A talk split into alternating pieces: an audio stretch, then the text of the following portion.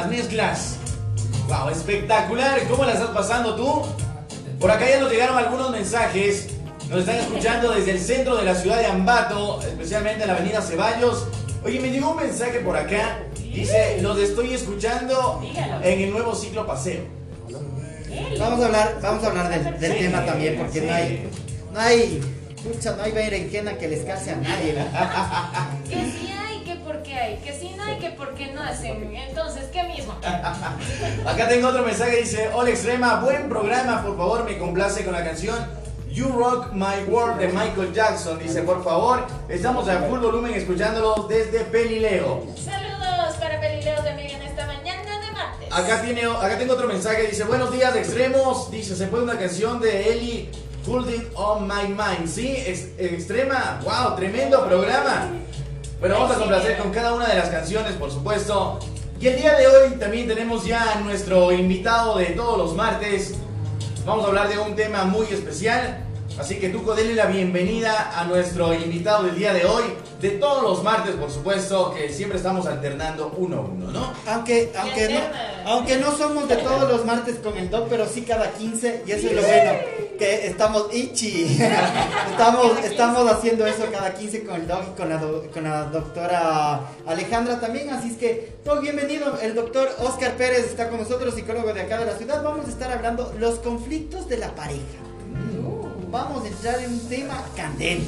Así que, ¡Ay, los que, ay, ay! así que los que tengan ahí algún problemita, alguna espinita con la pareja, pónganle oreja porque esto sí les interesa. Eso, así que doctor, ¿cómo está? Buenos días, bienvenido a Extrema FM.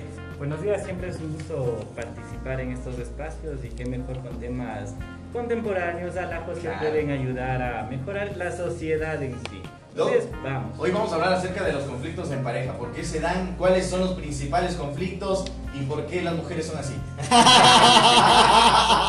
Ahí, ahí ve- vemos uno ahí. Va una, negro. Aquí también podemos discutir en parejas de trabajo. Estamos cuatro contra una. No avanza. ¡Eso! Doc, ¿por qué se da esto? Bien, eh, primero vamos a entender eh, el punto de origen de lo que es una, una pareja, ¿no? Podemos considerar que es eh, la unidad básica eh, dentro de la construcción de la familia. Vamos a la parte pareja ya un poco más allá de, de dos personas, sino ya algo, una construcción afectiva, de compartir.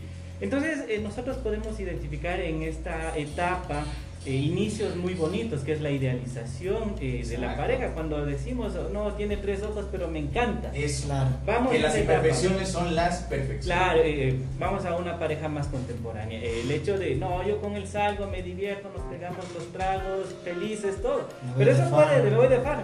Pero luego de eso puede ser un problema, ¿no? Porque, ah, no, estamos todos, estás tomando mucho.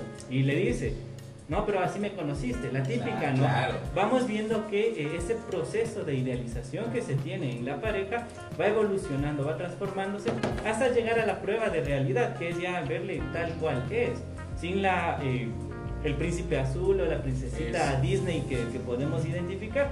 Pero ahí hay una parte fundamental, que la construcción de pareja va encaminada siempre a un equilibrio. Esto quiere decir que siempre podemos conversar. La, la parte fundamental aquí es conversar entre pareja y poner los límites claros y ser conscientes de esos límites. Porque ¿qué pasa? Este, el ejemplo mencionado anteriormente.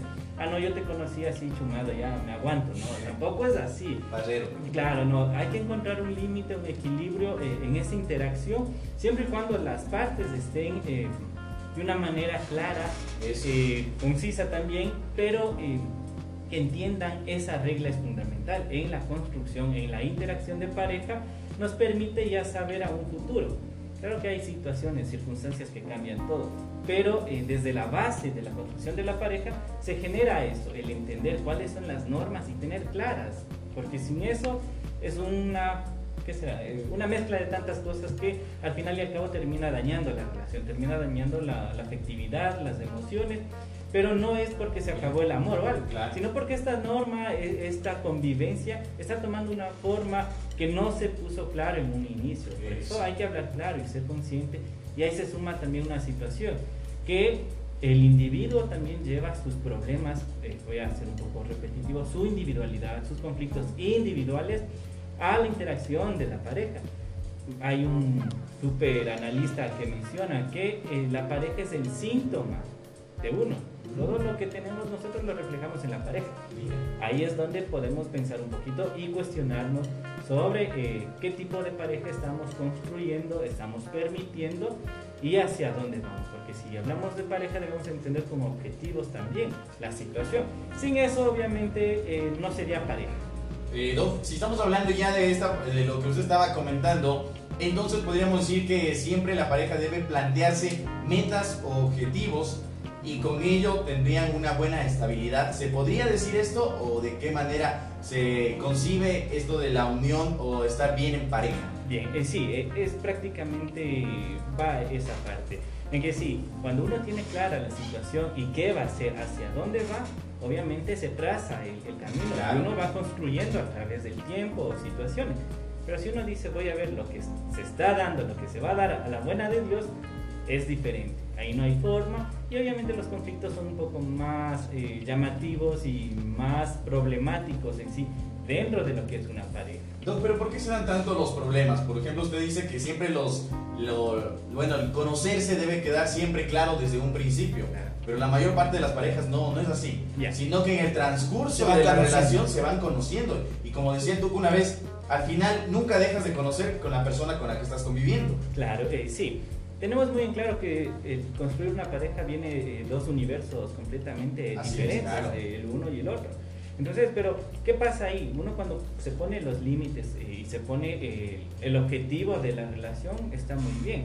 Los conflictos surgen cuando hay una asimetría o un no balance en la situación. ¿Qué quiere decir eso? Vean una balanza de esas antañas que a un lado está un peso, al otro lado.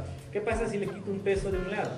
Se va, al otro, al piso y cosas por el estilo. Entonces, el quitar en esta analogía esos espacios, esos momentos, genera así conflictos. A veces el no permitirnos ver más allá eh, nos daña la relación. Por ejemplo, son eh, relaciones que son muy bonitas a través de redes, pero por detrás, hay muchas cosas. O a veces la, apariencia nada más, o la presión social. Entonces, ahí es lo que le mencionaba, que se suma, eh, se suma también nuestras eh, dificultades como persona, como individuo, y llevadas a la pareja. Ahí yo siempre considero, en el proceso terapéutico, se inicia una terapia de pareja de manera separada, porque a veces el manejo teórico, práctico de una terapia de pareja no va a, bueno, hablen los dos de pareja, hablemos y terminan eh, No, eso es un, sí, un mal manejo terapéutico y claro, y, me llama la atención. Pero lo importante es saber qué, es, eh, qué tiene de motivación una persona y qué tiene la otra. Porque hay momentos en que dice eh, de frente, en terapia, sabes que ella no quiere estar contigo. El Tom, ¿qué pasó ahí? Él quiere. bueno, pues. Ah, entonces sí, sí, sí, es importante. Pero bien estado. bien estado, sí. O eh, genera esto de que la persona diga, no, pero dígale, señor doctor, a, a mi pareja que no me deje o que cambie. No, hay que ver las motivaciones que tengan. Y aquí eh, es algo importante, el develar la situación real de la pareja el objetivo de uno no puede ser a veces el objetivo del otro. Por eso en pareja se habla de comunión en la convivencia, en la vida y todo eso. Porque también podemos decir, puede ser un vacile. Entonces ya no tienen la concepción de pareja y hay que ser conscientes, hay que saber en qué piso estamos. Vamos a hablar así de esta manera considerando solo un lado de la persona. Porque eh, sin duda le afecta al uno, porque el otro no sabemos lo que desee, lo que quiere. Pero eh, sí es importante saber nosotros también escuchar a un otro, a otra persona. Es lo más importante, ¿no? Saber escuchar y tener nuestro propio criterio. A veces el criterio de los papás es súper importante porque nos dan pautas para escoger el camino, no para hacerles caso, sino nos va a ayudar un poquito y haciendo un poco más informal.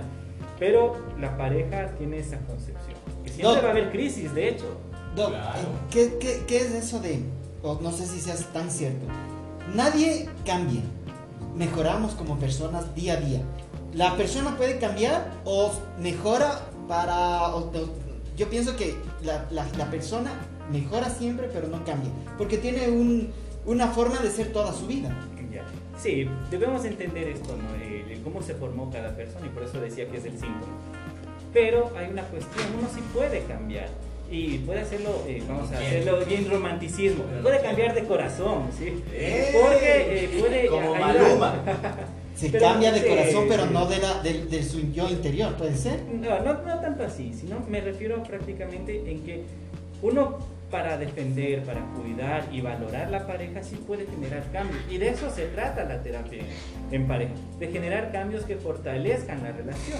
Mencionaba esto de que toda pareja va a tener crisis, pero estas crisis no deben ser el término, el acabose de la relación, sino una oportunidad de cambio Eso. que genere que la pareja se fortalezca y ver los eh, pequeños errores o circunstancias que no están bien. Por eso eh, en crisis de pareja sí se debe acompañar terapéuticamente y enseñarle a la pareja, a los dos, que pueden identificar estas crisis como una oportunidad. ¿Sabes qué? Tú no me pones atención, me dejas solo con los guaguas, ¿sabes qué? Ya, ya no quiero saber nada. Ok, vamos a terapia, elaboramos, trabajamos. ¿Y qué dice ahí? Ok, debe ser más comunicativo. Cuéntele, hable, apoye, cambien de roles, apoyen eh, otro tipo de circunstancias. Entonces se identifica como una crisis. Pero ¿qué pasa cuando esta crisis no tiene un abordaje adecuado? Se transforma ya sí en un problema y un problema grave que puede llevar a que termine sí la relación. Y a lo largo uno dice, chuta, por eso perdí mi pareja, por eso terminó todo, por eso me divorcié. Y dice, no, si era tan pequeño. Y es porque nos damos cuenta posterior y no en ese momento, que puede darse. Pero por eso es importante el acompañamiento terapéutico y no dejar esto a, a la buena de, de Dios, decir, bueno, ya no se ha de pasar. Lo importante aquí es construir un espacio eh, de comunión, de confianza y poder hablar tranquilamente, porque a veces la, la comunicación se transforma en peleas. Eso. Claro. No está mal el discutir, hay que distinguir la palabra discutir de, de pelear. Discutir está bien porque estoy ampliando la versión mía Estoy del, del conflicto. Mi forma de pensar. ¿no? Exacto. Claro. Y también, eh, vamos un poco más, es también entender que cómo puedo manejar la comunicación, Eso. cómo puedo expresar mis ideas que me duelen, que me enojan, que me frustran, sin generar un ataque a la otra persona. Porque ahí se genera, si el uno grita, el otro grita más. Entonces ahí ya viene otras formas y si la pareja tiene esta connotación incluso de tener ya actos violentos, estamos ya en otro punto que para eso les invito, eh, cuando una persona tiene conocimiento de algún acto de violencia de cualquier tipo, está en la obligación de denunciarle. Claro. Sea el vecino, sea el señor de la leche que vio que le pegó, sea en la sociedad en sí, todos los ciudadanos están en la obligación de denunciar. No hay esto de allá parejas son y luego pasa un femicidio, Dios no quiera, o algo por el estilo. Entonces, no, ¿por qué no hicimos algo? Sí estamos a tiempo de realizar. Doc, eh, la persona normalmente acumula emociones durante toda la vida y en, y en una pareja muchas veces en estas peleas eh, uno se va guardando, se va guardando y se va... Y cuando normalmente se está medio bien, de pronto aparece una pelea y se le saca en cara lo que pasó hace mucho tiempo atrás porque no, estamos reprimiendo lo que estamos sintiendo en ese momento. ¿Qué hacer en este punto cuando hombre mujer puede, pasar que en una pelea vuelve a sacarlo del pasado que, a lo mejor en algún momento ya se habló, que entre comillas ya se medio se, se, se, puso de acuerdo la pareja y de pronto tenemos este remordimiento interno que no le pudimos sacar. ¿Qué hacemos en ese momento? Bien, en ese caso eh, identificamos primero un punto que no fue elaborado, no fue resuelto realmente. Quizá por temor, quizá por evitar una discusión mayor, cosas por el estilo. Y como lo dice, va reprimiendo. Y cuando existe una discusión, una- ya un- pasó a una pelea, sale a flote todo lo que tenemos reprimido, lo enojado, lo feliz, el llanto, todo sale ahí, sin filtro.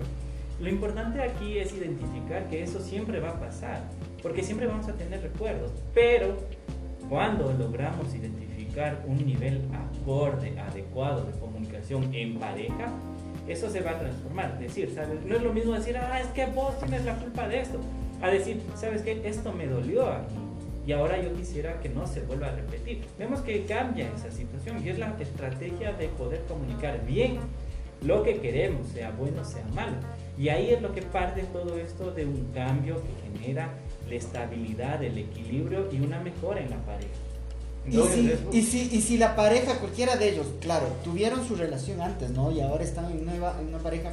y viene con esos dolores de las relaciones anteriores, ¿qué hacer con eso? Porque a lo mejor uno piensa, no, es que ella o él me, va, me hizo daño y, ahora me van a volver a hacer daño. ¿Qué hacer con esa parte? Vamos un, algo medio cruelito. ¿Se han visto? Hay un meme incluso de eso de los temores que puede existir cuando no están resueltas las cosas. Entonces uno también incluso puede ese temor a que vuelva a repetir. Y no se trata de, ah, viene la pareja y me va a hacer lo mismo, ¿no? se trata de, yo no elaboré el conflicto todavía. Es recomendable cuando uno tiene una ruptura afectiva, emocional, tomarse su tiempo para sanar sus emociones, su duelo, exactamente. Entonces, si no damos ese espacio, obviamente todos los conflictos míos el que voy acarreando de mi pareja, el conflicto eh, que me está circundando va a generar todo eso. Entonces, cuando venga mi pareja nueva, que tal vez por desesperación, angustia, dependencia, lo que sea, va a llegar, va a cargar con todo eso.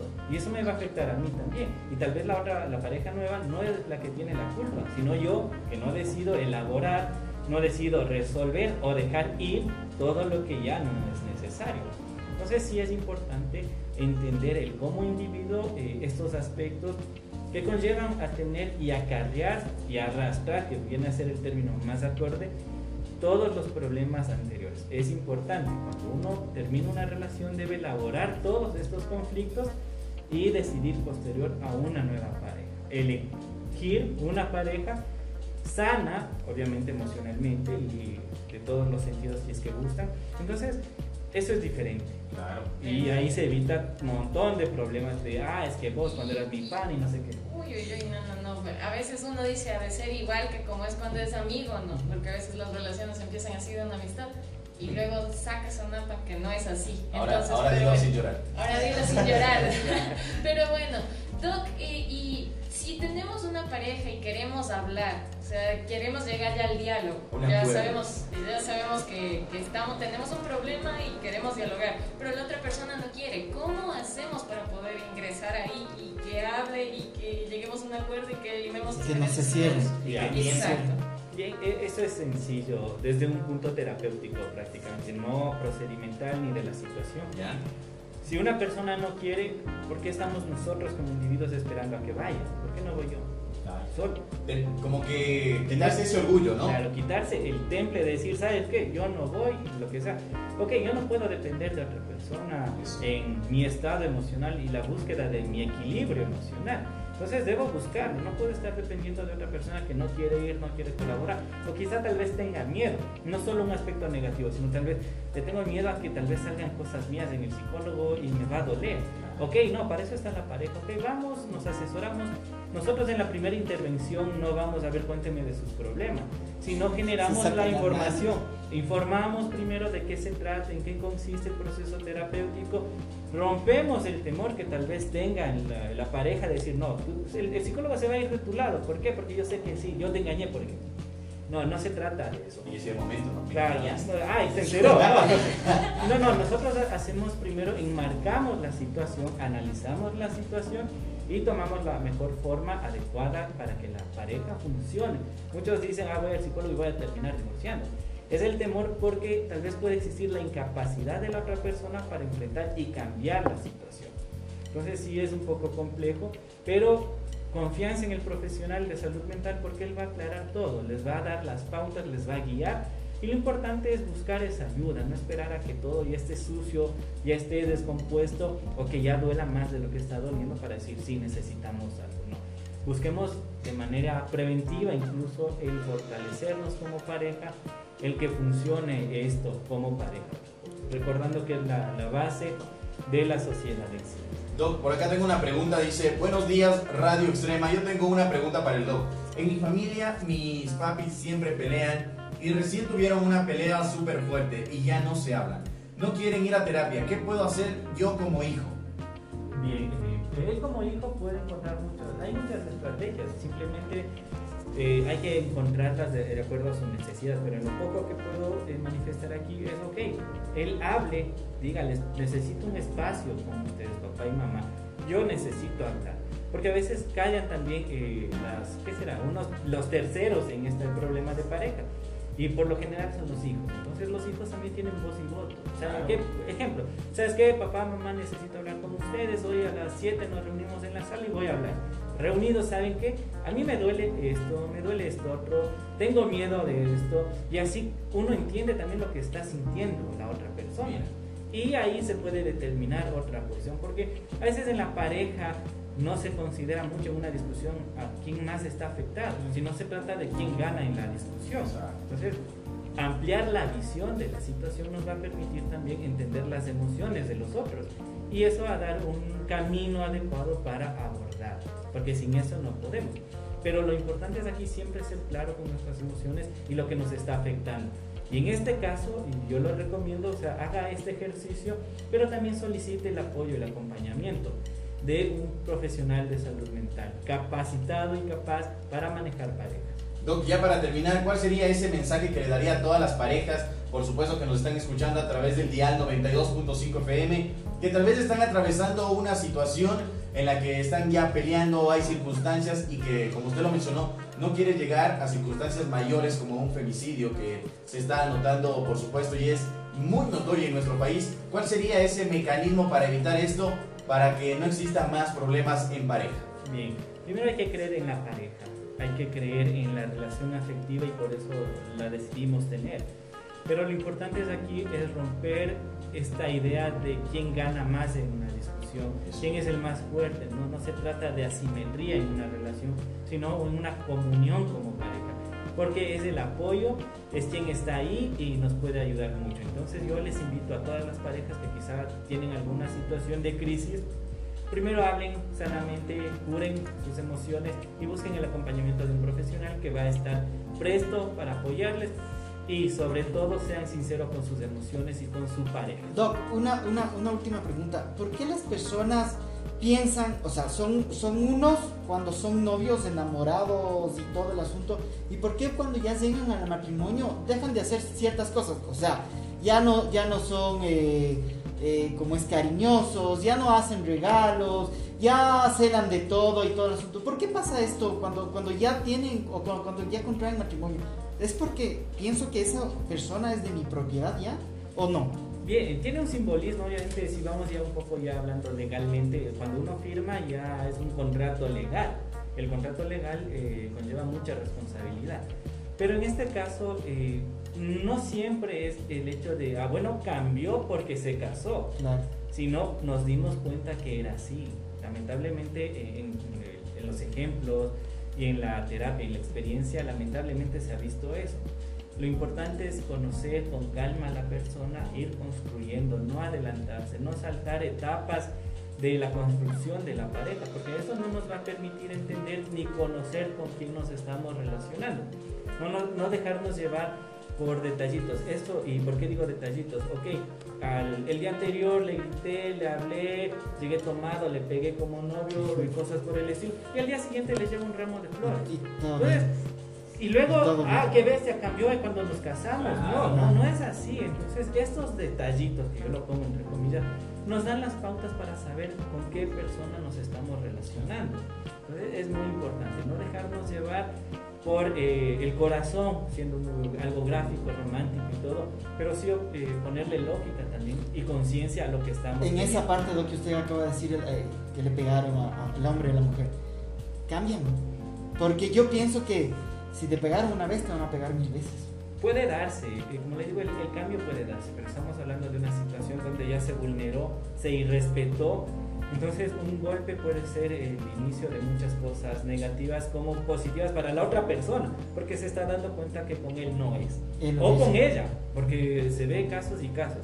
Entonces lo importante aquí es en estos detalles, en estas situaciones, no dejarse influenciar, manipular, claro, porque puede haber eso también, pero ser consciente en qué estamos, ser conscientes qué queremos y también tener el respeto hacia nuestro cuerpo, nuestras emociones y nuestra dignidad también y eso llevarlo a la pareja. Doc, para que se comuniquen con usted, ¿cuáles son sus contactos, sus redes sociales? Bueno, al 0999029557 y en el Facebook Oscar José Pérez. Un gusto siempre. Eso, gracias Doc. Oiga, ¿qué tal el feriado? Vamos bien, vamos bien. Siempre es bueno espacios para conversar Sí. Relajarse, sí. Sigue, sigue cogido de la piola, don. Hasta ahora, claro. Hoy, por supuesto, marcando las 11 de la mañana con 22 minutos. Tenemos un gran tema, por supuesto, que hoy lo analizamos, así que por favor, ya no estén peleando. Más amor, menos pelea. Hagan el amor y no la guerra. Seguimos con las mezclas de DJ Sony en esta mañana, por supuesto. Aquí en Extrema 92.5 FM. Síguete enganchando. Sígueme solicitando la canción a través del WhatsApp Extremo 0999 008196.